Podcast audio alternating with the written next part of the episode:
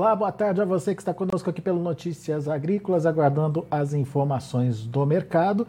Ao contrário do pregão de ontem, hoje o mercado lá em Chicago acabou subindo. Foram altas até boas, é, expressivas aí, é, de, em torno aí de 20 pontos nos principais vencimentos.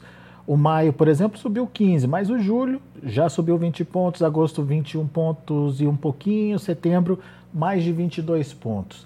Então, a gente está acompanhando essa volatilidade do mercado e aparentemente volatilidade deve ser a palavra uh, da, da vez aí nas negociações lá em Chicago. Vou agora lá para Rio Verde, Goiás, onde está o meu amigo Enio Fernandes, consultor em agronegócio da Terra Agronegócios. Seja bem-vindo, meu caro, obrigado mais uma vez por estar aqui com a gente. Mercado reagindo hoje lá em Chicago, mas, como eu disse, bastante volatilidade, Enio. O que, que levou o mercado a encerrar positivo hoje e essa volatilidade tende a continuar? Seja bem-vindo. Ô, Alexandre, sempre muito bom falar com vocês estar aqui trocando ideia com vocês. Vamos lá. Todo, todo mercado climático, quando é a época do mercado de clima nos Estados Unidos, ele é volátil por natureza. Mas qual que é o ponto aqui? Na nossa visão, esse vai ser um dos anos mais voláteis da história, né? Quando tem um, um, um mercado selvagemmente volátil, para ser mais para ser mais contundente. Olha o que aconteceu semana passada, né? Nós tivemos o relatório do USDA diária, né? É, o mercado revisou forte para baixo e depois disso nós tivemos o mercado subindo 40 e tantos pontos depois, na, na, na segunda-feira, ele cai, agora ele sobe de novo. O que, que o, que, que o mercado está sinalizando? Ele está operando entre uma, um, um, spread de 16,40, vamos falar assim, até 17 dólares por bushel, suporte de 16,40, resistência de 17 dólares por bushel, mas o mercado está inseguro. Ele não tem segurança da safra. Segundo ponto que a gente tem que entender é o seguinte: a Bolsa de Chicago reflete as condições de oferta e demanda no mundo inteiro na soja, mas ela é extremamente influenciada pelo, pelo mercado interno dos Estados Unidos. E o mercado interno dos Estados Unidos, nós estamos iniciando o plantio com várias dúvidas. Tem todo um sinão que pode acontecer: se vai chover, se não vai chover, se realmente a área de soja vai ser maior que a área de milho. Esse é um ponto. Segundo ponto, ah, nós temos ainda a ocorrência desse conflito entre Ucrânia e, e, e Rússia. Isso mexe muito com o mercado de petróleo, isso mexe com o mercado de óleos vegetais, isso mexe com a logística mundial. Então, essas inseguranças estão sendo refletidas no petróleo.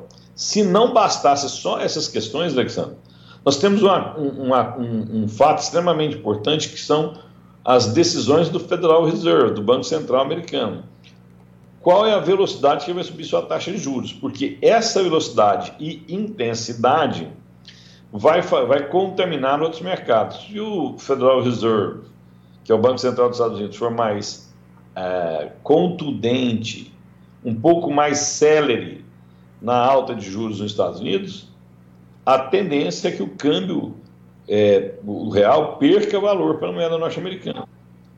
Caso ele seja mais letárgico, a gente vai continuar vendo a migração de, de capital estrangeiro para surfar nas nossas taxas de juros aqui. Então é tanta incerteza, tanta insegurança, que isso faz com que os mercados fiquem extremamente voláteis e, na nossa visão, quanto mais perto do florescimento da soja americana, do investimento da soja americana, quanto mais for desafiadora ou não as condições de plantio de milho e soja nos Estados Unidos, mais volátil esse mercado vai ser. Gente... Podem se preparar, viu, Alexander? E a gente nem é, falou da é, China, hein, Enio? A China hum. também tá, é uma grande interrogação aí, é, principalmente nesse momento de lockdown por lá, não?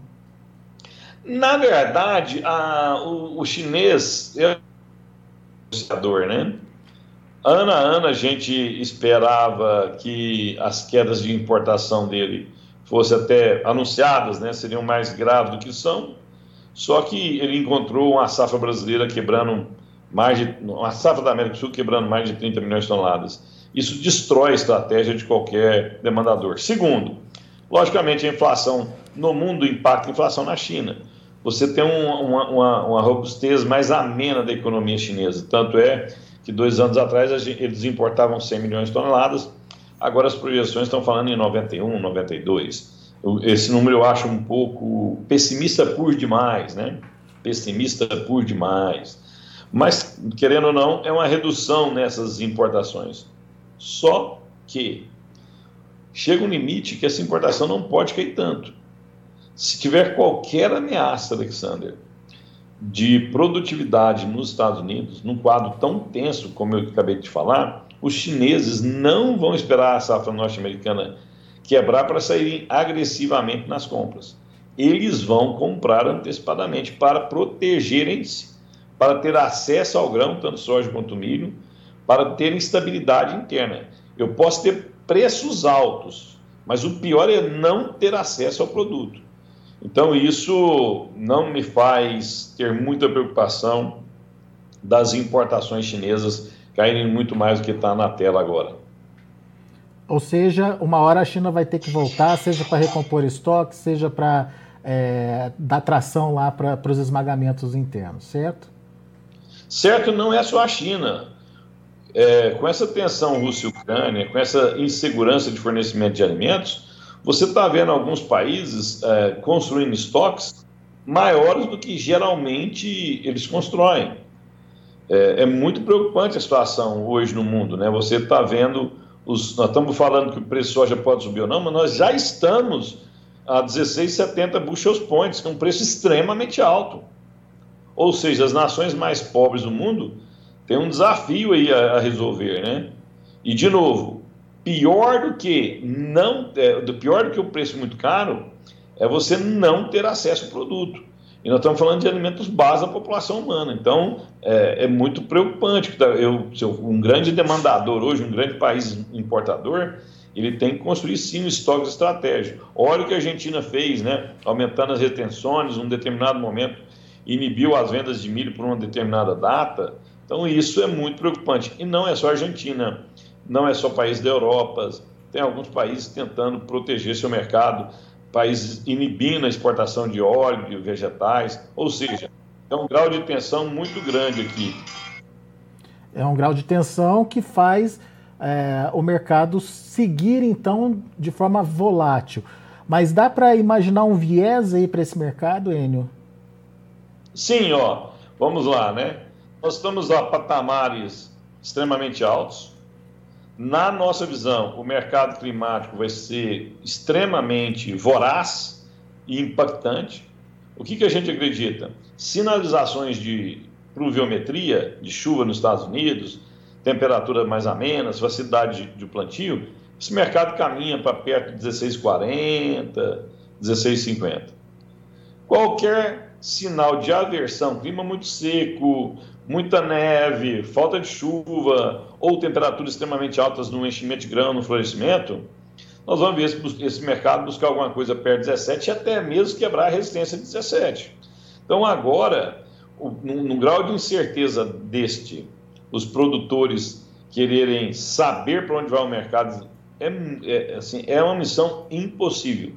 Os fundos, que são os maiores influenciadores de mercado, os fundos de investimento, esses fundos estão longos em, soja, estão longos em milho, estão longos em trigo. Quer dizer, eles estão sinalizando que nós vamos ter oportunidades daqui até o final de agosto, que a gente vai ter certeza da safra dos Estados Unidos. Isso eles estão sinalizando. Isso já é um sinal para os produtores estarem preparados para novas altas. O que não pode acontecer é o produtor não ter um plano de comercialização, né? Se chegar a 17 dólares, você vende ou não? Se vende, por que, que você vende? Aonde você vai alocar esse recurso? Você já está satisfeito com a sua margem? A que nível de real você vende? Deu os 17 dólares, mas o real está fragilizado. Você vende ou não? Isso tem que ser escrito, tem que ser planejado, Alexandre. Eu acho interessante o seguinte: as pessoas vão pescar no Pantanal, elas planejam a viagem, planejam o hotel que vão ficar, os suprimentos. Ele vai começar a plantar soja, milho ou cana-de-açúcar. Ele planeja os insumos, ele planeja a tecnologia que ele vai usar, ele planeja tudo com antecedência. No momento da comercialização, não. Ele acorda e fica assistindo o mercado e não tem um plano escrito. Não quer dizer que esse plano tem que ser seguido à risca. O plano é adaptável. Se eu tenho um mercado de clima mais favorável nos Estados Unidos, os mapas climáticos estão mostrando que está chovendo bem, o plantio está rápido, eu tenho uma interpretação de mercado. Se ao contrário, eu tenho um plano escrito, mas ah, o plantio não decola, muito lento o plantio, as sinalizações de clima são preocupantes, e você tem alguma tensão mundial, que nem essa que nós estamos tendo entre Rússia e Ucrânia, ah, hoje Zelensky não quis nem conversar com o presidente da Alemanha, né? primeiro-ministro alemão, Uh, o Putin não quer conversar com ninguém, quer dizer, os graus de tensão só crescem. Eu vou adaptando esse plano meu, mas eu tenho que ter algo escrito. Se não dá o preço que você planejou e você não sabe o que vai fazer. E esse é o grande erro do produtor. Você tem que ter um plano de, de comercialização. É difícil você operar é, esperando sempre o maior preço, porque a gente só sabe que é o maior preço depois que passou. Ninguém pode garantir que os maiores preços em reais e os maiores preços em dólar já ocorreram. Quem garante isso está tendo um grau de risco enorme. Muito bom. Vamos agora olhar para a produção brasileira e para o produtor brasileiro, Enio.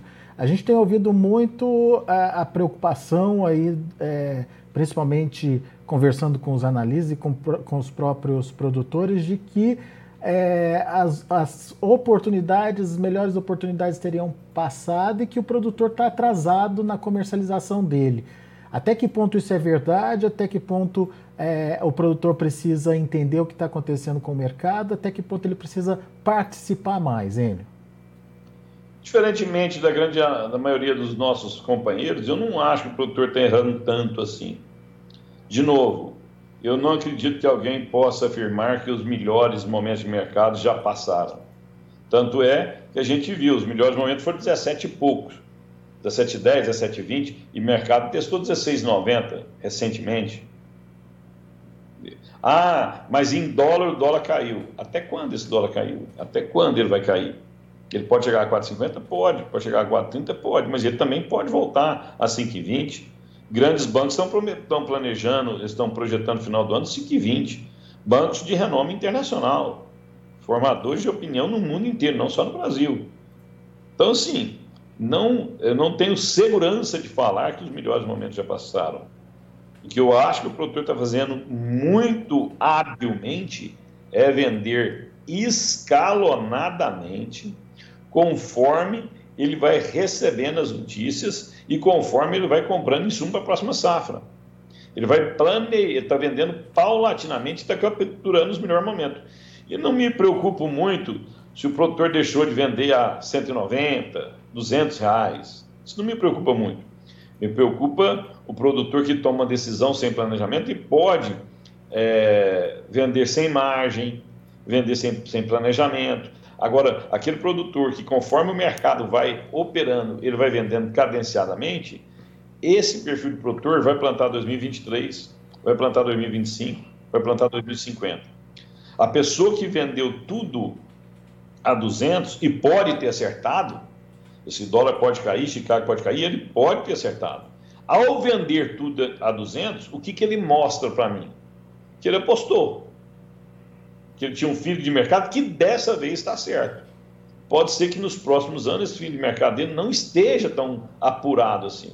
Agora, esse produtor que vai paulatinamente construindo suas margens, vai paulatinamente operando, compra o insumo, trava, paga uma determinada conta, vai lá e trava, tem, tem débitos a vencer em 30 do 6, 30 do 7, 30 do 8, e travou lá atrás, sabendo que tinha os débitos, esse produtor sim, esse eu tenho certeza que nos próximos anos ele vai estar bem posicionado. Agora, quais são os riscos, não sei se risco é a palavra, mas quais são as atenções que o produtor brasileiro precisa ter, Enio? Você falou dessa, dessa, desse planejamento, dessa estratégia de se vender paulatinamente, mas ele tem que olhar para que indicadores? Prêmios, é importante de entender o comportamento de prêmios. O dólar, você falou da possibilidade aí de, de modificação do dólar. Até que ponto ele tem que acompanhar diariamente essa informação? E mais do que isso, é a demanda pela soja brasileira. A gente já vê uma China é, meio que é, não vou dizer parando de comprar, mas mais, mais é, seletiva nas compras aqui no Brasil. E a gente é, vê também uma antecipação das compras das indústrias a, que aconteceram muito aí no, nesse primeiro trimestre em função dessa é, necessidade de, de, se precaver já, uh, fazer os seus estoques já. Até que ponto o segundo semestre vai ser melhor também? Enfim, uh, que cenário que o produtor tem hoje é, para ser analisado ou que, quais são os sinais de alerta que ele precisa ficar atento?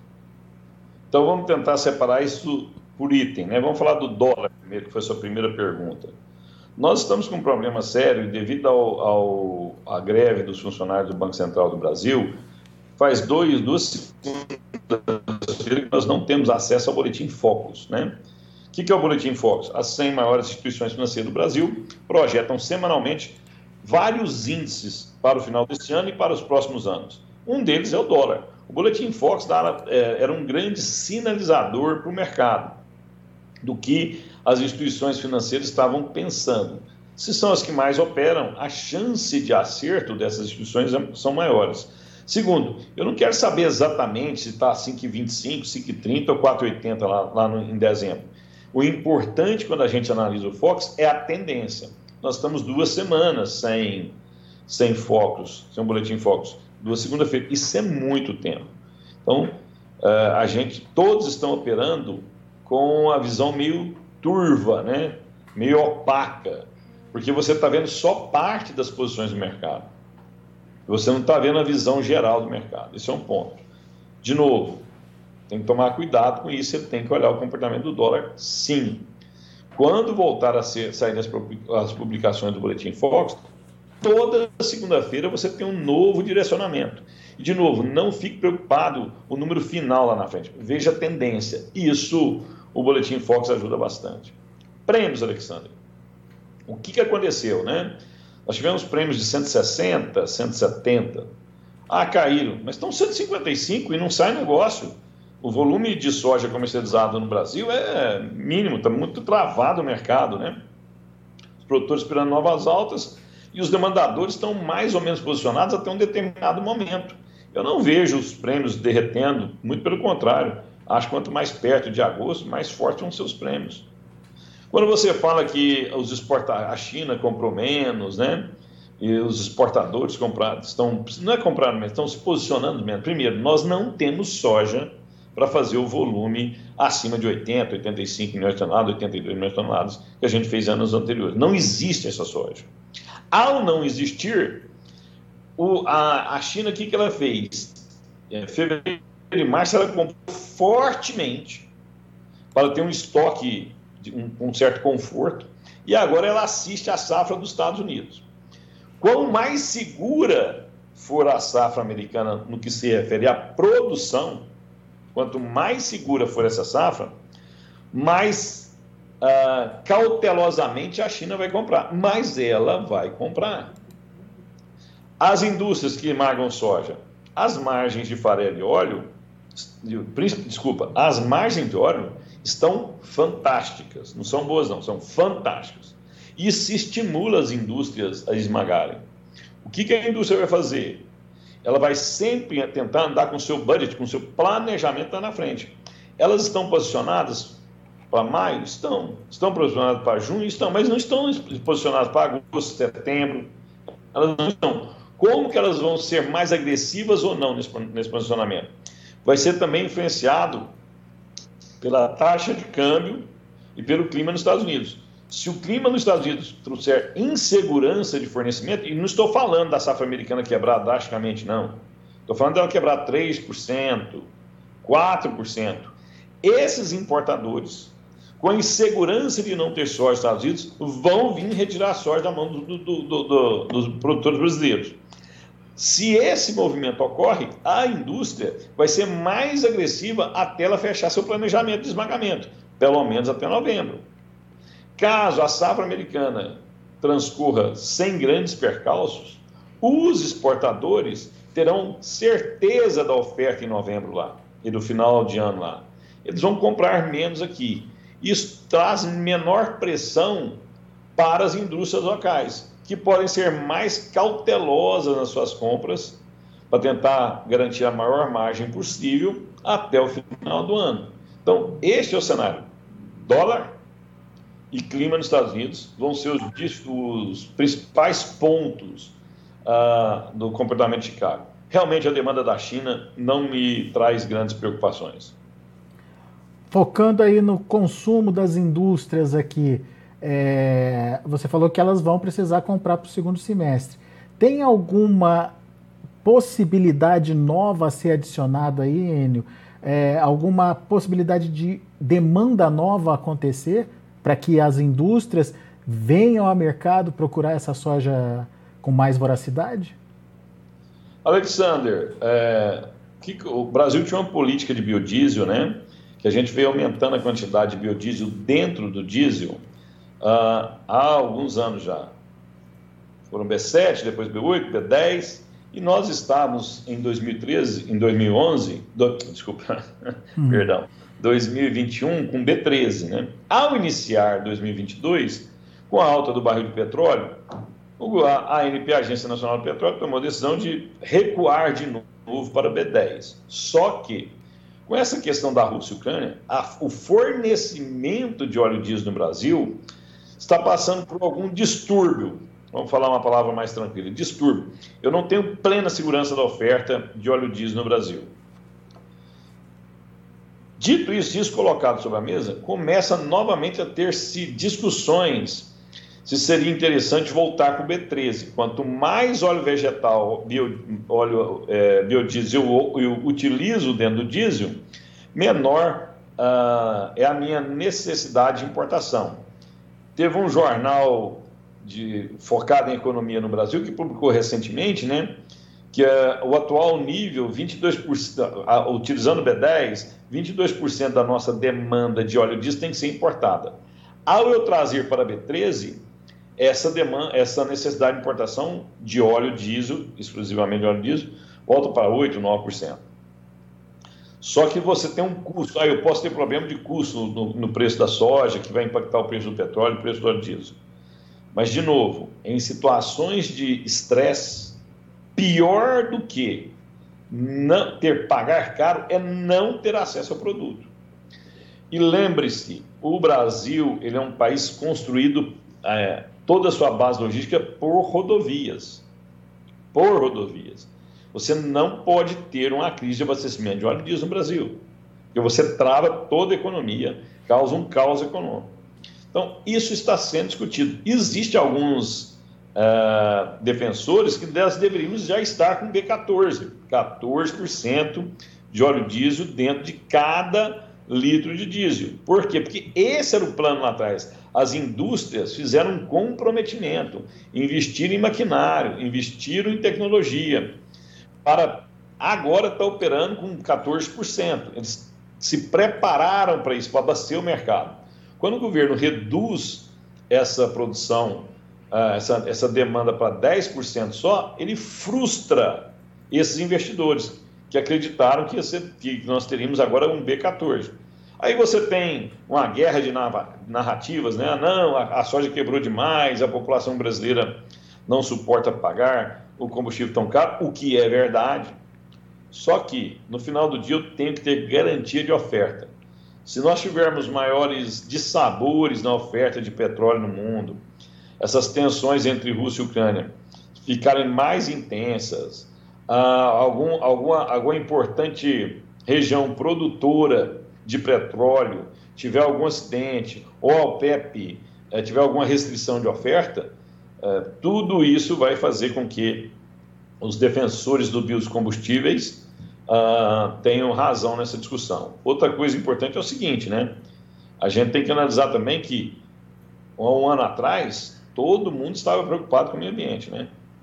Hum. Agora que nós estamos vendo nações importantes do mundo voltando a operar com energia nuclear, uh, nações importantes no mundo querendo usar, utilizar áreas de preservação para a produção de grãos. Isso, por que, que eu estou contando esse fato? Só para sinalizar que os agentes políticos eles se adaptam às consequências do, do, do momento do mercado. E o produtor precisa ter esse plano para ele também se adaptando às suas, à sua comercialização conforme essas informações vão surgindo, né? É só isso. É, então vamos traduzir isso, Enio. A volta do B13 exigiria uma demanda maior pelo grão, é isso?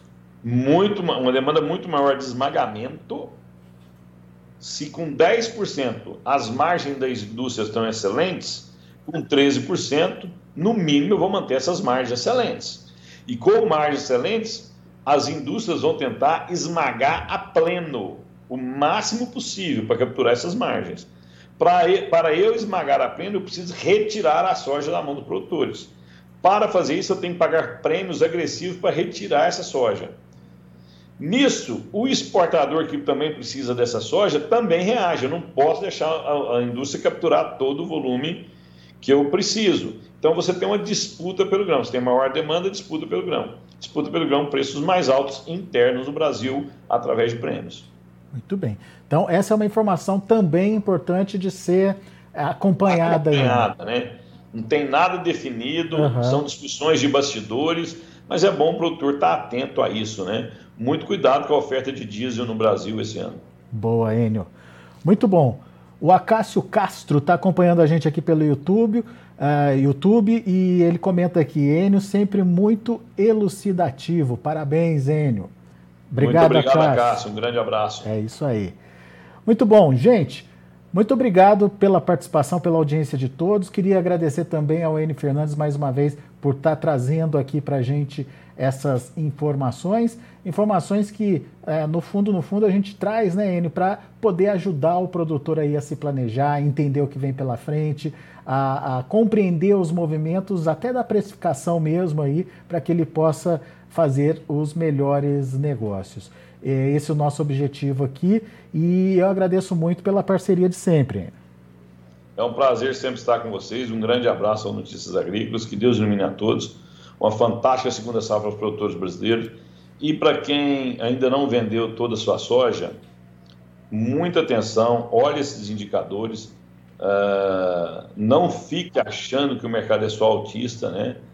Busque informação de qualidade, se prepare, mas oportunidade nós teremos. Muito bom. Obrigado, Enio. Abraço. Até a próxima. Tchau, tchau.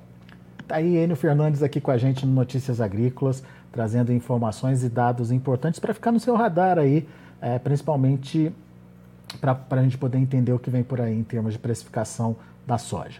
Vamos aos preços, vamos ver como é, encerrar as negociações lá na Bolsa de Chicago. De olho na tela. Cadê a telinha? Vamos lá?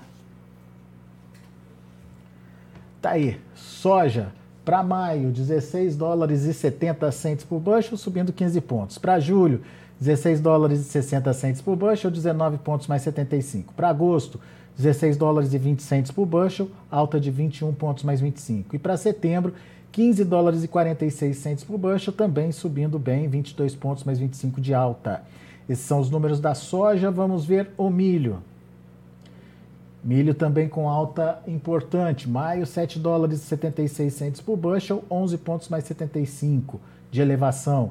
O julho, 7 dólares e 72 centos por bushel, 13 pontos mais 75. Setembro, 7 dólares e 43 centos por bushel, 14 de alta. Dezembro, 7 dólares e 31 centos por bushel, 13 pontos de elevação. Vamos ver o trigo. Trigo para julho, 11 dólares e 12 centes por bushel, 23 pontos e meio de alta. Setembro, 11 dólares e 9 centes por bushel, 23 de alta. Dezembro, 11 dólares e 1 cente por bushel, 20 pontos mais 25 de alta. Trigo voltando, portanto, a trabalhar nos patamares acima dos 11 dólares. O março de 2023 na casa dos 10,90, 18 pontos mais 75 de elevação. São os números de hoje, já de fechamento do mercado lá na Bolsa de Chicago. A gente fica por aqui. Agradeço muito a sua participação, a sua audiência. Notícias Agrícolas, 25 anos ao lado do produtor rural. Se inscreva em nossas mídias sociais. No Facebook, Notícias Agrícolas. No Instagram, arroba Notícias Agrícolas. E em nosso Twitter, arroba Norteagri. E para não perder nenhum vídeo, não se esqueça de nos acompanhar no YouTube e na Twitch Notícias Agrícolas Oficial.